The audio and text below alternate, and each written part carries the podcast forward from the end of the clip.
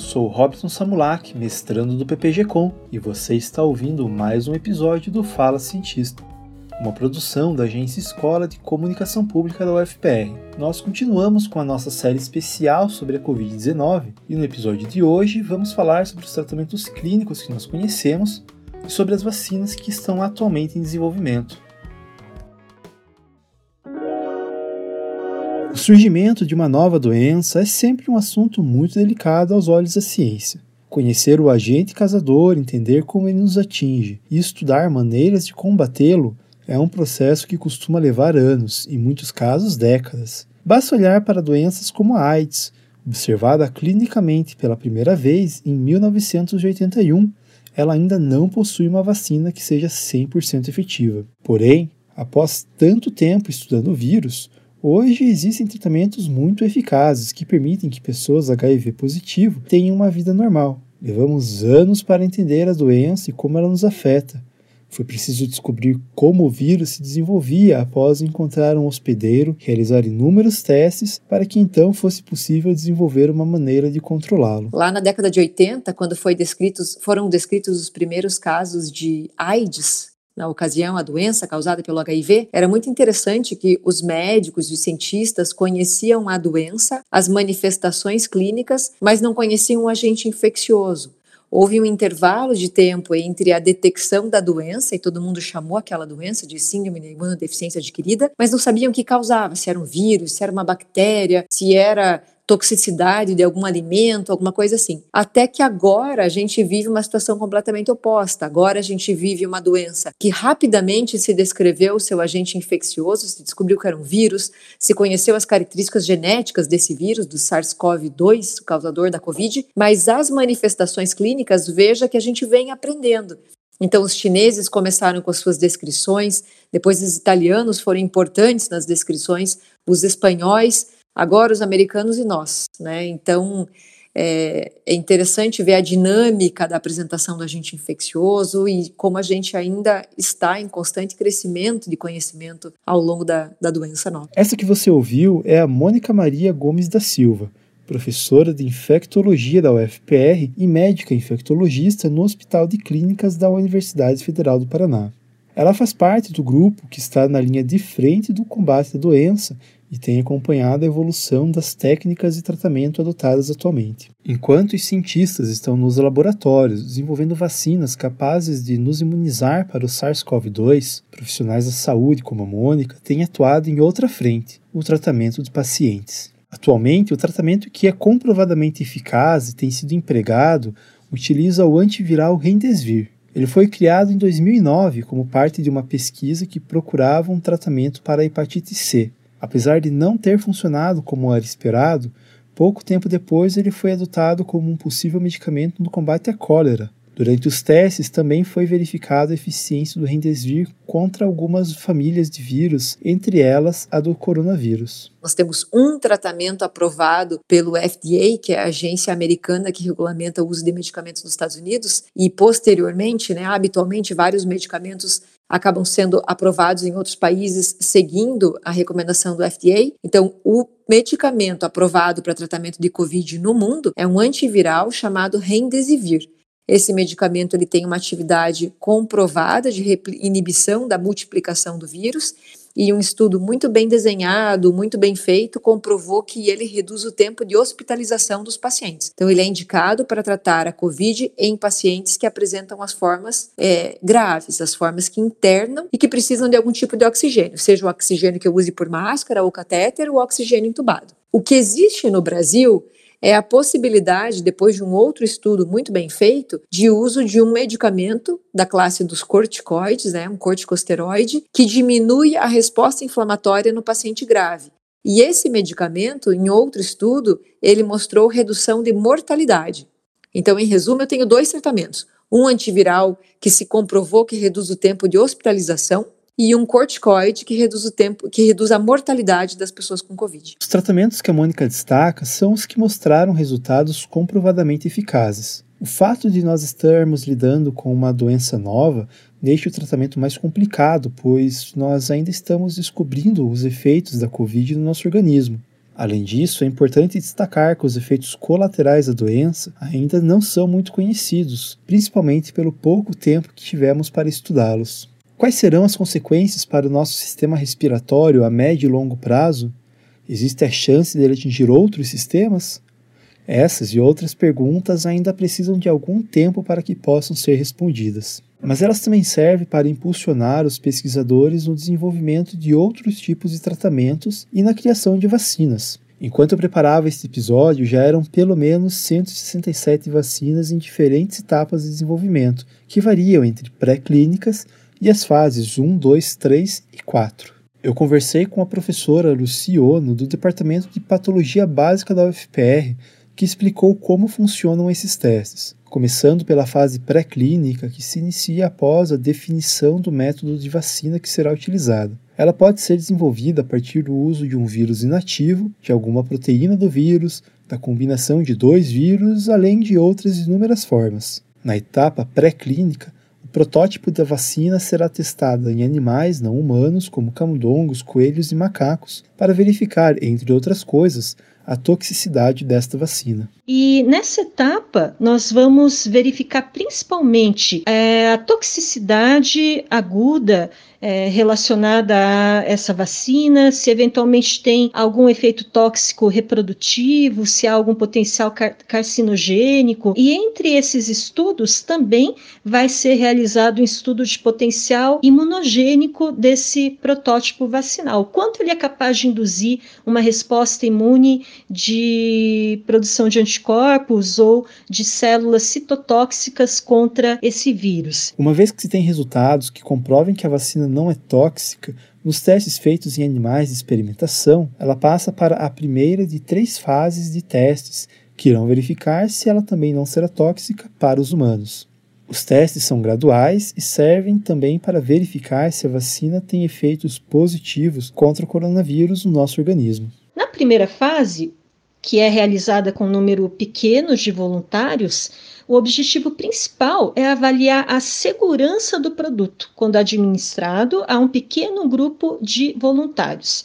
Normalmente, é, o número de voluntários avaliados fica entre 10 a 100 indivíduos e essa, nessa fase, os indivíduos avaliados eles são saudáveis e imunocompetentes. Então, são indivíduos que estariam sob baixo risco de se é, de desenvolverem complicações da doença contra a qual se quer proteger com a vacina. Na segunda fase de experimentação, agora são recrutados centenas de voluntários em média 100 a 500 indivíduos. E aqui, além da segurança que novamente deve ser demonstrada nessa segunda fase de experimentação, tem que se avaliar também bom potencial imunogênico desse produto vacinal. Então, são duas preocupações nessa segunda fase: avaliar a segurança e a imunogenicidade da vacina. Avaliar também o regime de doses no grupo-alvo principal de administração da vacina. Na terceira fase de experimentação, agora nós vamos trabalhar com milhares de indivíduos, em média 3 mil a 20 mil voluntários, e nesse estudo envolvendo um número maior de pessoas e controlado também por placebo, a segurança e eficiência dessa vacina tem que ser observados. É nessa fase que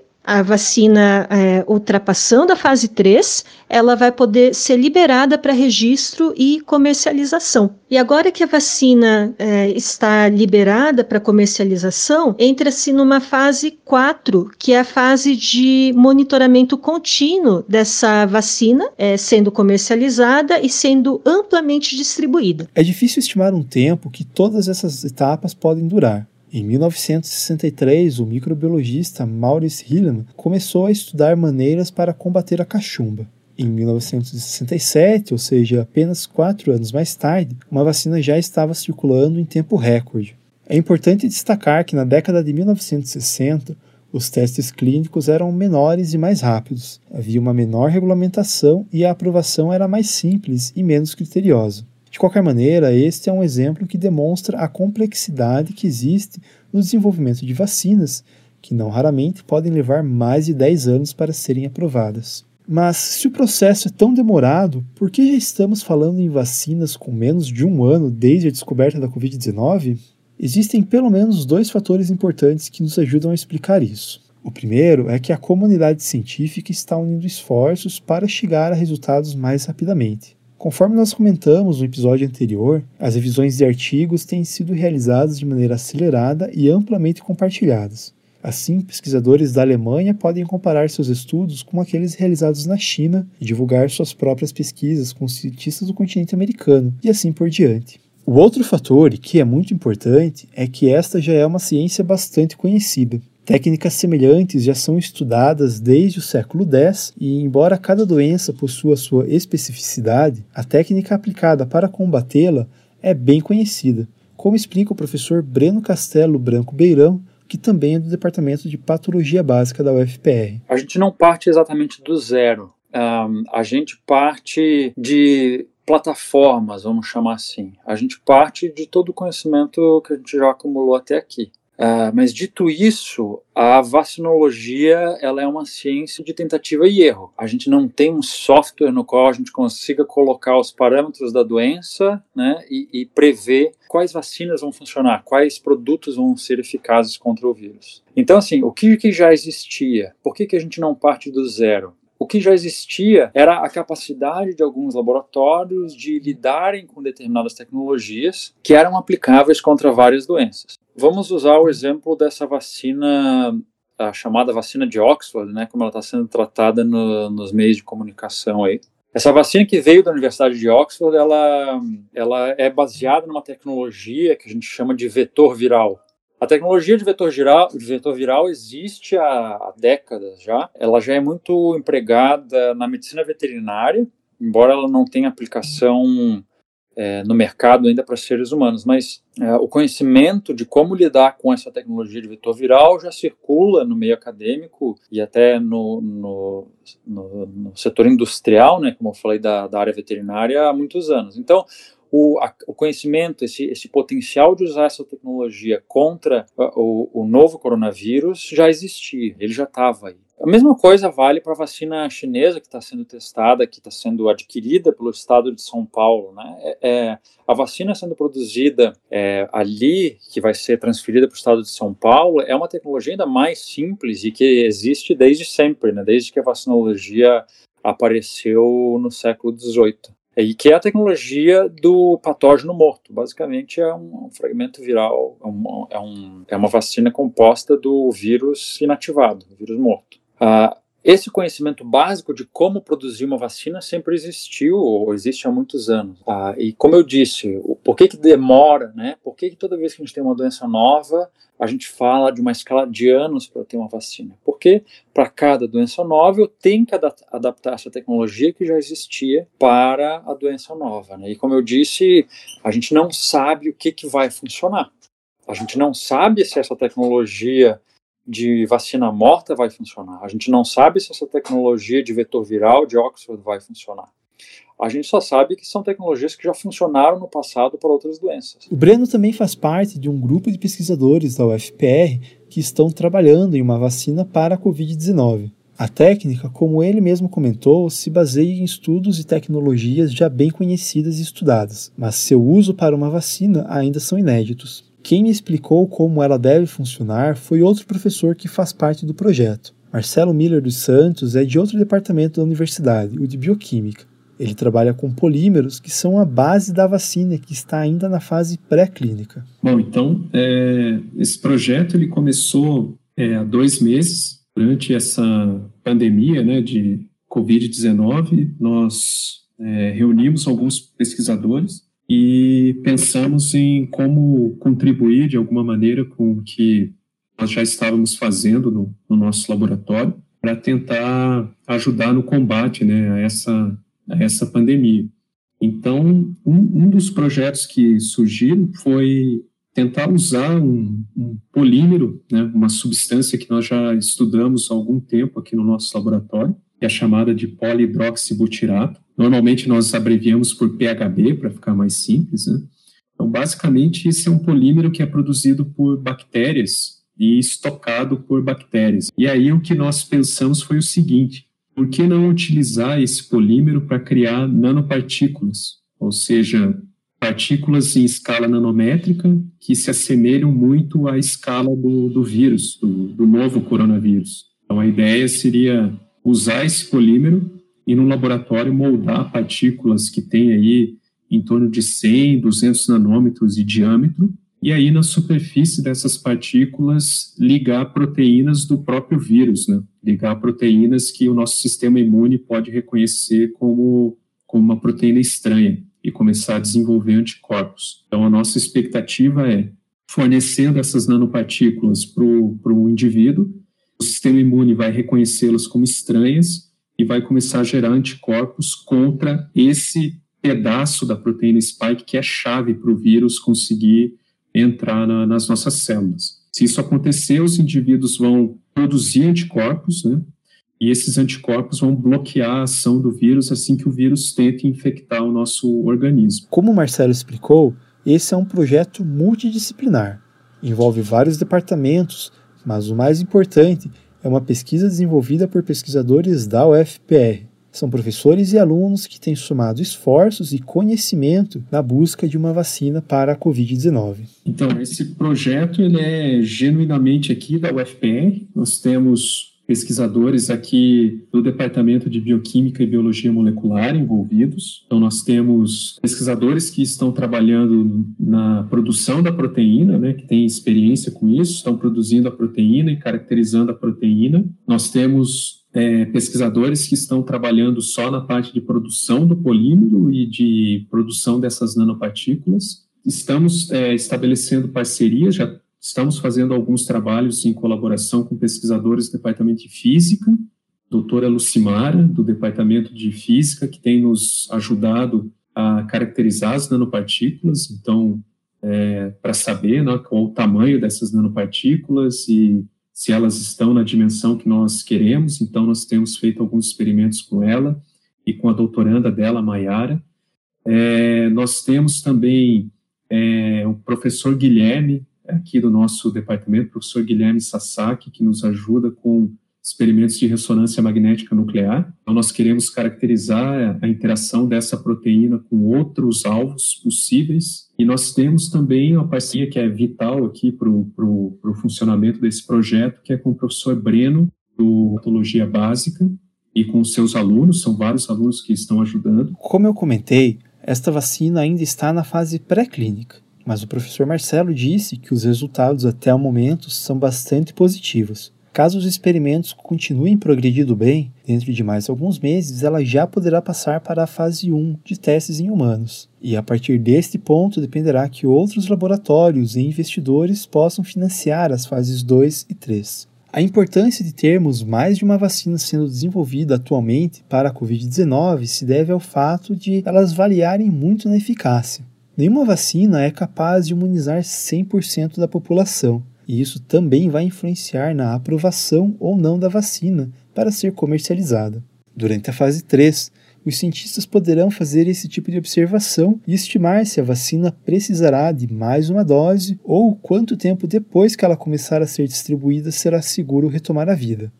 O professor Breno explicou que esse prazo pode variar e depende de muitos fatores. Porque, em primeiro lugar, a vacina não confere proteção do dia para a noite. Então, na melhor das hipóteses, a gente vai ter que esperar o tempo da vacina de induzir a imunidade, que sendo sendo muito muito boa, muito feliz, seria aí um prazo de duas semanas a três semanas. Isso não seria um grande problema. Mas existe uma possibilidade da vacina que a gente tomar ter que ter duas doses. Então, muitas vacinas praticamente não funcionam após a primeira dose. Então, a gente precisaria de uma segunda dose.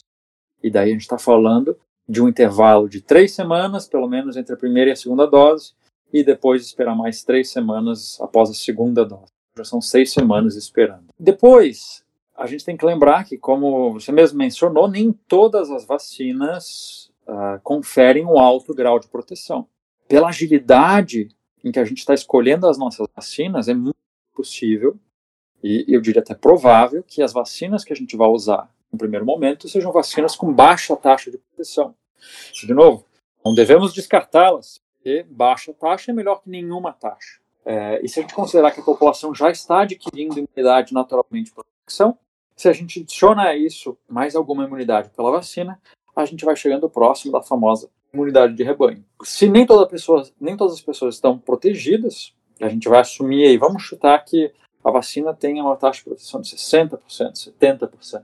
Então a gente vai ter aí 30%, 40% da população desprotegida, que ainda está suscetível à doença, basicamente. Pode contrair o vírus, pode espalhá-lo, né, pode, pode infectar alguém na família, etc.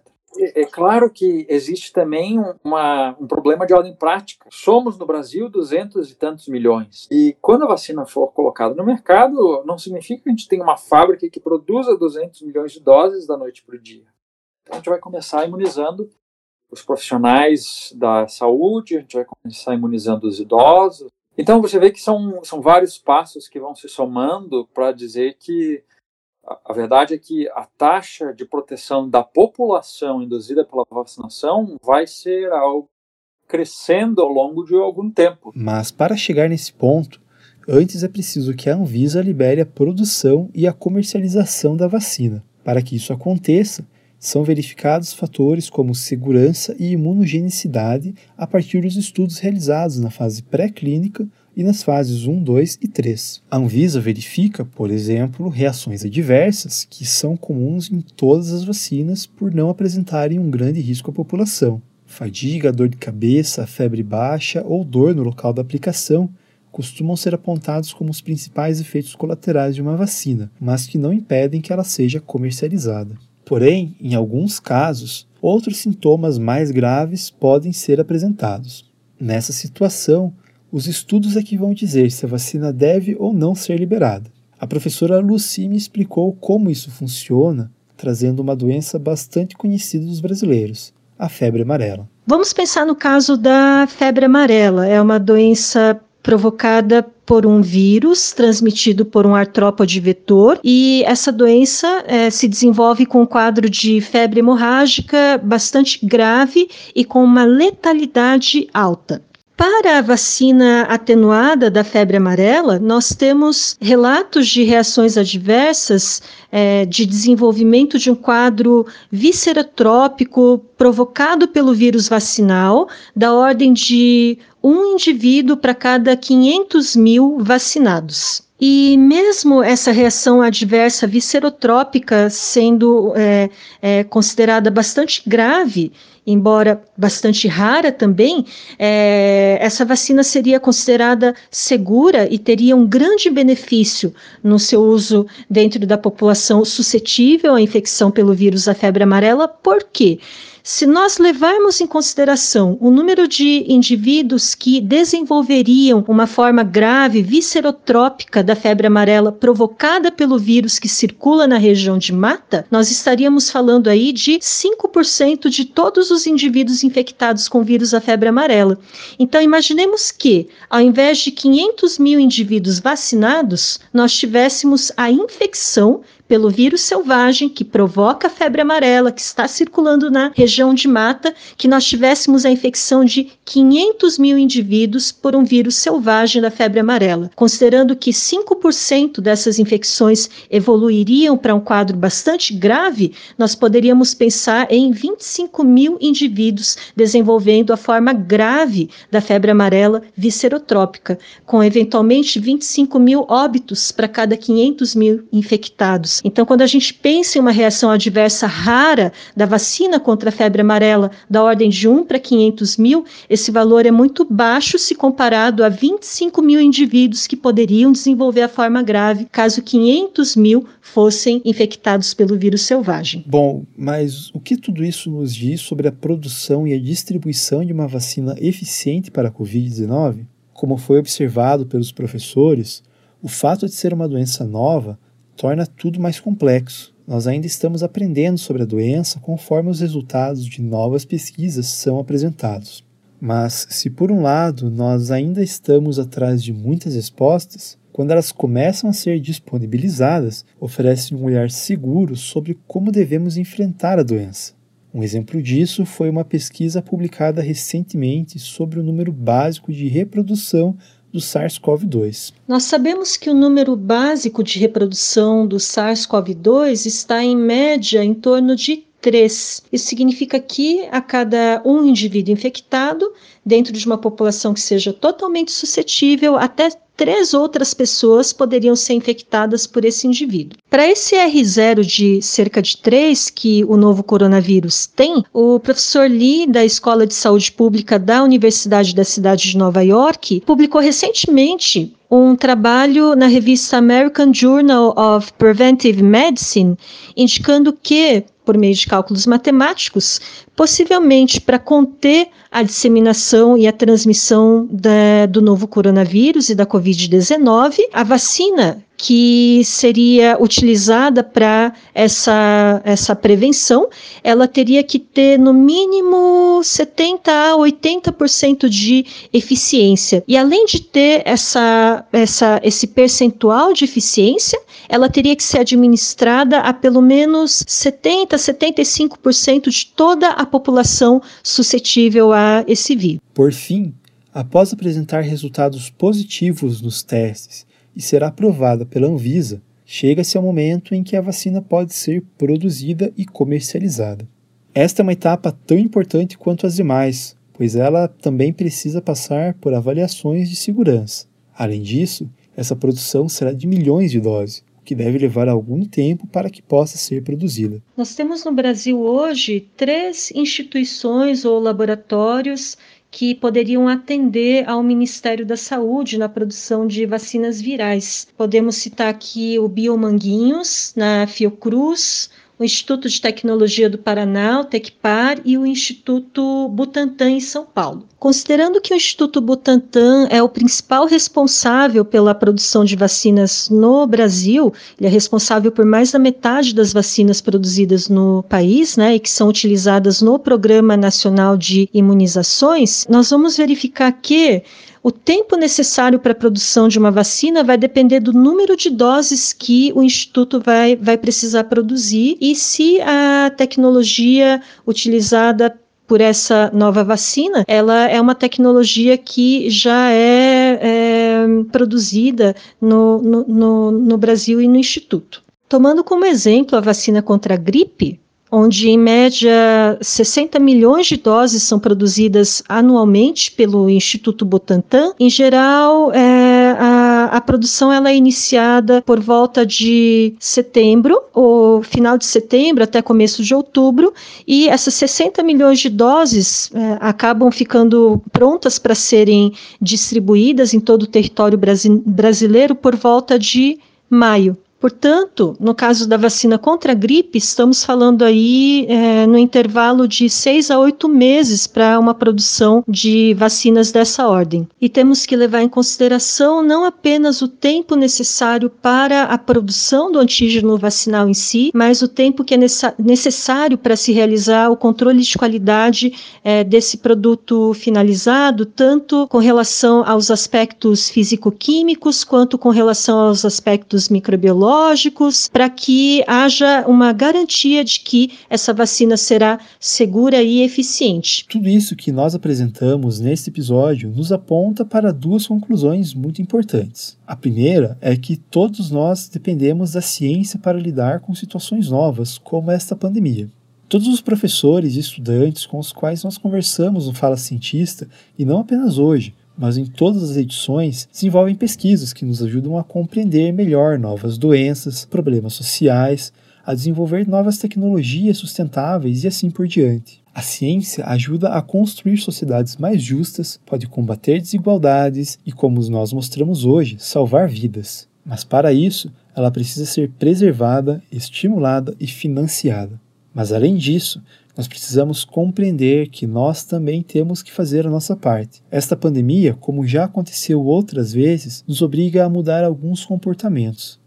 E essas mudanças não podem ser esquecidas. É, se nós não fomentarmos a ciência, quando nós precisarmos de resposta do meio acadêmico científico, esse meio não vai estar preparado para dar essa resposta. Não, não tem como você é, se preparar e ter um bom desenvolvimento em diversas áreas da ciência sem ter um investimento adequado. Que nós temos visto ultimamente fuga de cérebros, é, laboratórios parando de pesquisar por falta de investimento. Tudo isso faz com que o que já era crítico o que o nosso desenvolvimento científico, que já não era, já não estava entre os melhores do mundo, já era é uma posição bem crítica, diminuísse nos últimos anos e nos colocasse agora numa posição de dependência quase que total.